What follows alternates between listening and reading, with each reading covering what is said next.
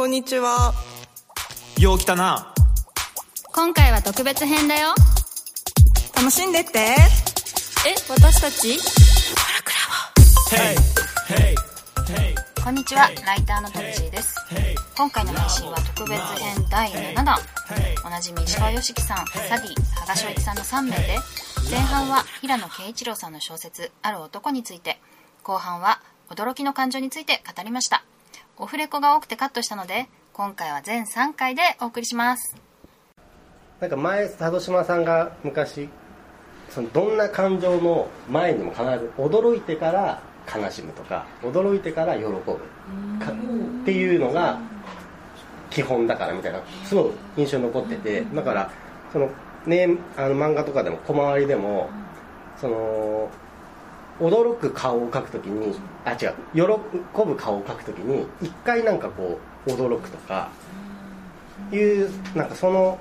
コマを入れると入れないとでは全然なんか感情の流れの感じ方が違うなと思って。俺だから驚きだけこのいろいろある感情の中と質が違うよね、驚きだけ短くない？長く続きにくいっていうか。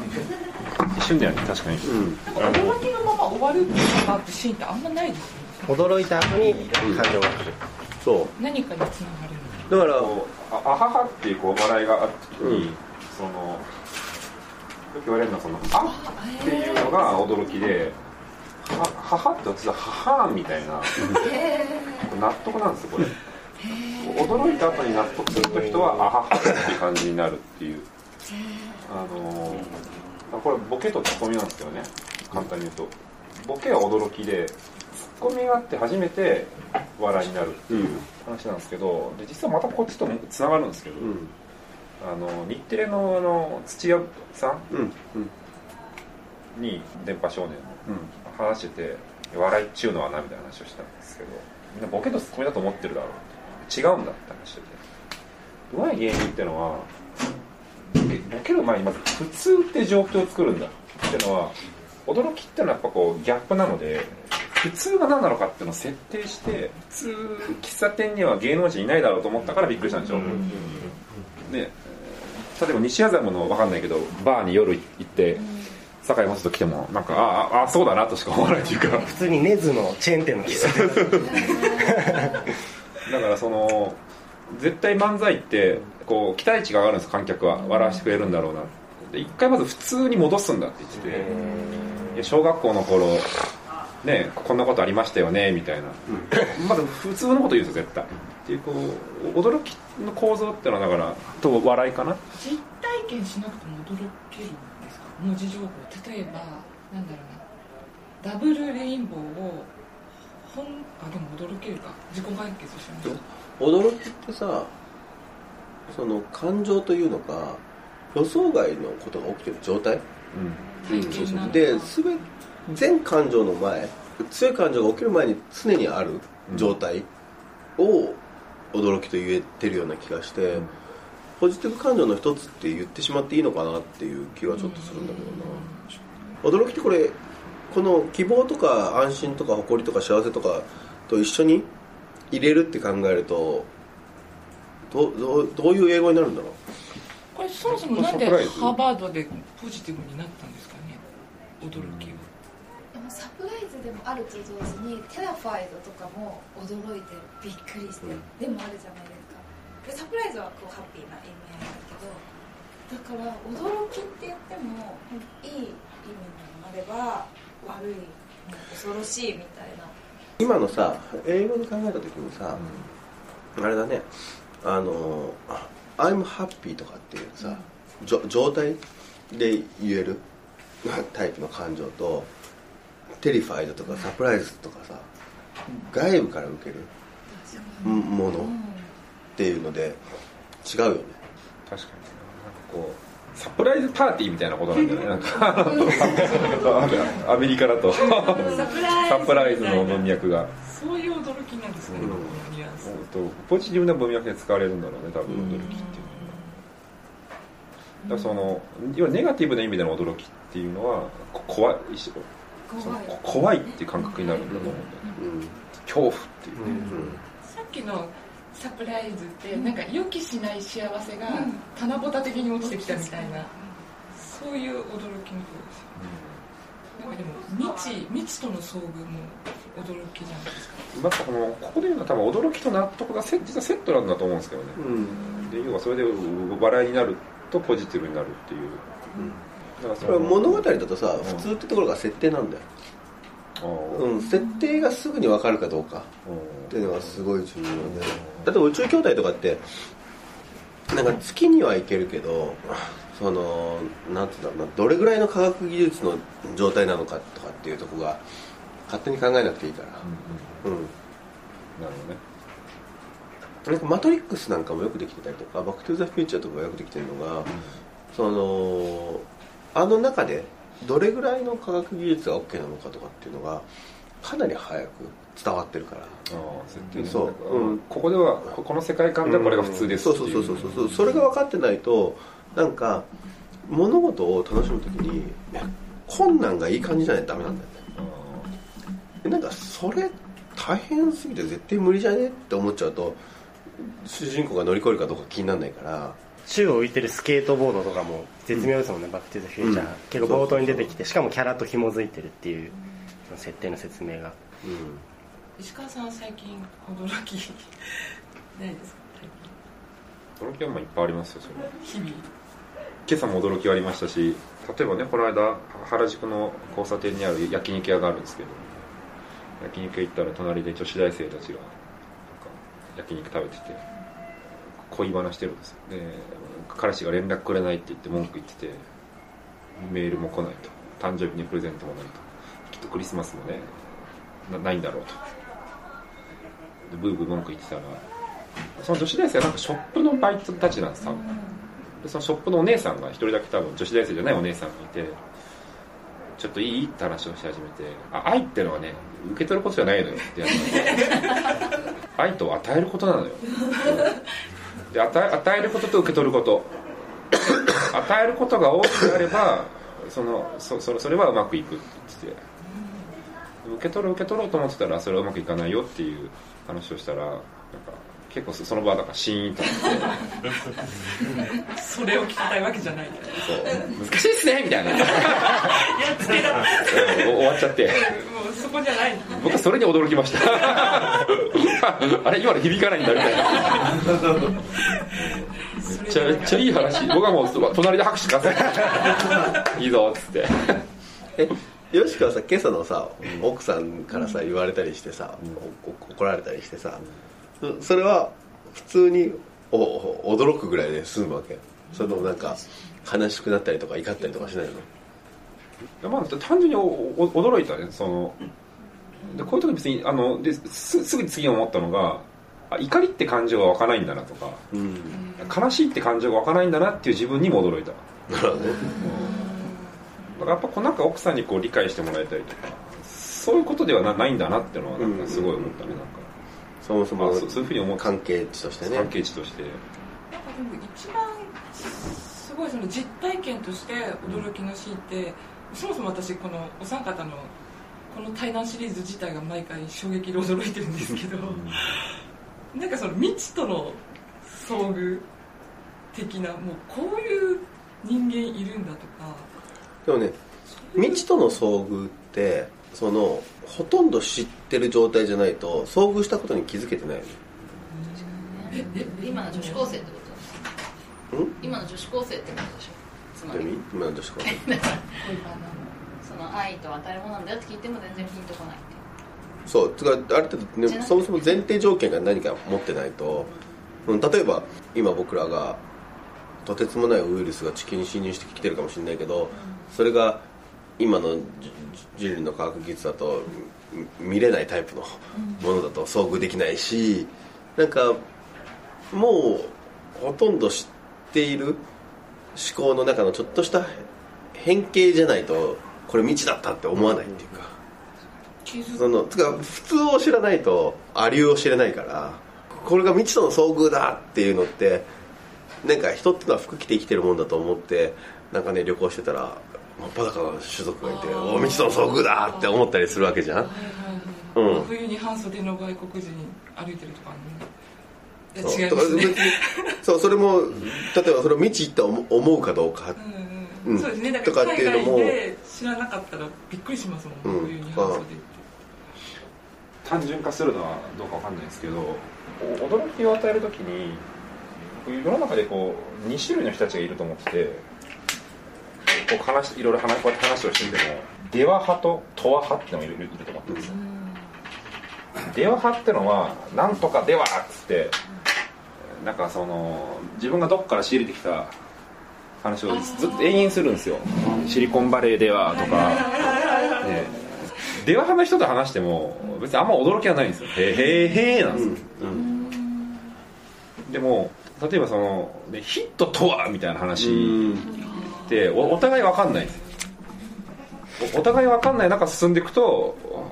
なんかこうお互い驚くみたいなことがあるわけですね。例えばこの愛にとって過去とは何かって話をしてたらね実は過去を見ると未来も見えるんじゃないのかみたいな話は僕も言って驚驚くんですよ。で沢島君も驚いて多分ね、でこうみみんな驚いてってことが起こるんですよね。愛にとって過去とは何かななんかととわ派の人は驚きやすいんだと思うんですよ。でも出話派で自分の過去のものを出そう出そうとしてる人はあんまりお自分が驚かないから。自分が知ってることだから。平和は驚きじゃないってことだよね。平和そうそう、うん。単なるだからやっなぱ納得だよね。トア派の時は納得までいくわけでしょでも。納得はいきやすいやっぱ驚くんだと思う。自分が、うん。そうだね。あっていう、うん。では使いがちですね。意識的にとはを使うこれいつかこうこれはね世の中に大きく打って出たいと思ってるんですよね。いうのは派と出話派と東和派と。いや使いがちでは。これちゃうさっきのあのあれですよ。うんと今作ろうとしてる中兄弟の本の続編の話をちょっとしてたんですけど、コンビニではとかその出話派の本にしようとしてたんですよ。それでチームとはっていうところ、心理的安全とはでとは派の本にしないと品格が下がりますよと、うん、でそのこれ普通とはについて考えるときにこの1個の物語で十分なんですよ、うん、そこに対してさまざまな出話を出してきちゃ多分ダメで、うん、宇宙兄弟も兄弟の友情とは何だろうとか、兄弟の友情とはとかに対して出してきててチームとはっていうので1個の物語が出してきててそこで他の出話はいらなくて宇宙兄弟から感じられるとはについての本っていうのは宇宙兄弟のブランドも上げるんですよ、うん、だからそれは関連元食系なんですよ、うん、でも出話は2ちゃんで話した方がいいんですよ。みんなでガーッと盛り上がってた方がいい。それこそその裏裏ネタみたいな感じで盛り上がるうんとはまずその何が普通なのかっていうそそこの状況設定から必要なんですよね。結構むずいんですよ。そのお多くの人が納得のいくこうまず点をポーンって打つことなんですね。まさに驚きとはで今ややろうとしてるそうそうそうそう。で結構みんな本を作ったりする時もトアの本じゃなくてデワの本を作りがち。でそのうんと例えばニュースピックスブックスとかでもうーんと、まあ、ある種期待して読み出すとうーんとあなんだろうな。だからお金とはとかメモとはとか、うん、っていうふうなことが書かれてるかなって思うと動画とはとかでもするのが、うん、でも例えばね動画を撮影する場合は具体的にはこういうふうな机でこういうふうにするといいですよみたいな感じで。それから僕のやり方ではみたいになっちゃそうそうそうそうそうそうそうそうそうそううんではの話が入ってきてて、うん、それで例えば僕が一番初めにコミュニティの本をいろいろ喋って書いてもらうっていうのでライターさんが書いてくれるとその僕のコルクラボとかでやった上でのコルクラボではの事例がいっぱい入ってきちゃうわけ。うん、それで電話だと結構そのブログっぽく感じちゃうしっていうので、うん、そこを電話をトアに変えてあとうーんと全部自分の一時情報と感情のエピソードだけが具体で入るようにできるだけ変えてったって感じなんだよね。それで一般人が分かりやすいのがデワの話だからなんだと思うトワをこう考えてトワになるほどって思う人の割合の方が圧倒的に世の中に少ないから。ではは、うん、とその文章を読んだ瞬間に消費して誰が言ったかを忘れるわけ。うん。受け取り手も楽ですよね、デワの方がね、うん。トワは自分も考えなきゃいけないし、だから電話の本はすっごく残りにくい。うん、で世の中のその昨日僕が言ってたさ定期的にある英語とかダイエットとかのヒット本っていうのは全部デワの本なんだよね。スッと入るものはねスッと出てくからね。うんうん。で小説とか漫画がやろうとするものは常にトワを問いかけようとする行為。文芸はうん。そ一緒にだから歩歩んでいくんだよね。だからねおお互い分からない領域に一緒に行く行くからこう長い間付き合ってられるみんんだよね。なで探るうトワとデワの違いって分かりやすいね確かに、いないいですね。ではでは派とは。自分の思考もデワじゃなくてそのトワでちょっと置き換えてみ見ると考え方変わりそうですよ、デワから入ってトワに着地することもでもできるんじゃないですか。ねもちろん。うん。どどっちもありえるよ。でもトワから始まってデワがいくちょっと入ってくるっていう構成の方が、あの納得感があると思う。物語というか言ってること投げかとけて事例例えばこうねシリコンバレーではとかがって言ってる人にシリコンバレーとは何かですとは何ですかって聞くとほとんど答えられない。なんかニュースフィクションのコメントを皆さんが有識者の方が知ってるコメントって「何々では」っていうのがでは返しでそう多いからもうだからトゥーマッチになってきちゃってからでデワだとあれだよね。肩書きによるマウンティングとかが起きるわけだよね。情報戦になっちゃいますよね。こっちのデワの方が上位レイヤーだっていうのは情報自体だとやれないからこの人が言ってるからとかこの場所から言ってるからとかとか。とはだと本当に生々しい自分の体験とか感情がベースになるんだよねディスカッションの、でもそっからしかスタートできないんですよ、とはって、これ結構さ俺がさ漫画でうん。上がってきてさダメっていうやつって結局デワの話なんだよ、うん、でトワで話してくれってことだよねほとんど言ってるのって。すごい整理されますね言語化しましたね今、うん、うんでもこれは僕一昨日思いついた？思いついた。ほやほや。先出し。あるパーティーがあって行ってでそこで出会った人がスウェーデンではずっと。言ってて1時間ぐらい喋っててデワトー。クでそれに比べて日本はダメだと、ね。スウェーデンでは楽しくずっと聞きながらスウェーデンとは何ですかと。いやでも、まあ、こっちはよくてね日本はダメだみたいな話する人多いんですよ。でそういう人にじゃあどうしたらいいんですかって聞いてもアイデアないんですよ。でも何とかしたいからその人はスウェーデンではって言ってるんですね。だからここの人とどうやって一緒に話したら今後盛り上がるかなと思って。でこうスウェーデンとは何でしょうねって話がいいのかなと思って。だって日本は興味ないんだからダメだって言うから。興味があるスウェーデンの話した方がいいいいじゃないですか。ねあれだね。俺の質問がさ、うん。圧迫感があるっていうふうに思われるのって、全部相手の質問を永遠に置き換えるからね、ああ。うん。それはそうだよね、そうそう。するとねどっから考えていいか分かんないんだよね、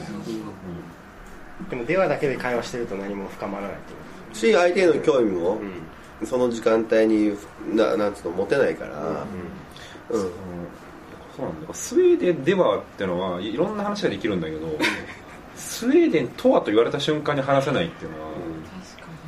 ここ慣れてないとできないんだよね。俺今までさ自分がさ相手の名前を覚える人と覚えない人がむっちゃいるなっていつも思ってたわけ。それでさどういう差があるっていうふうに説明できるといいのかなと思ってたけど会話がデワの人の名前が覚えないんだよ、うんその人の意見じゃないっていうこと。そうそうそうそうそうそうそう流れてっちゃうんだそうその人間のうん情報ねネットではとかでニュースで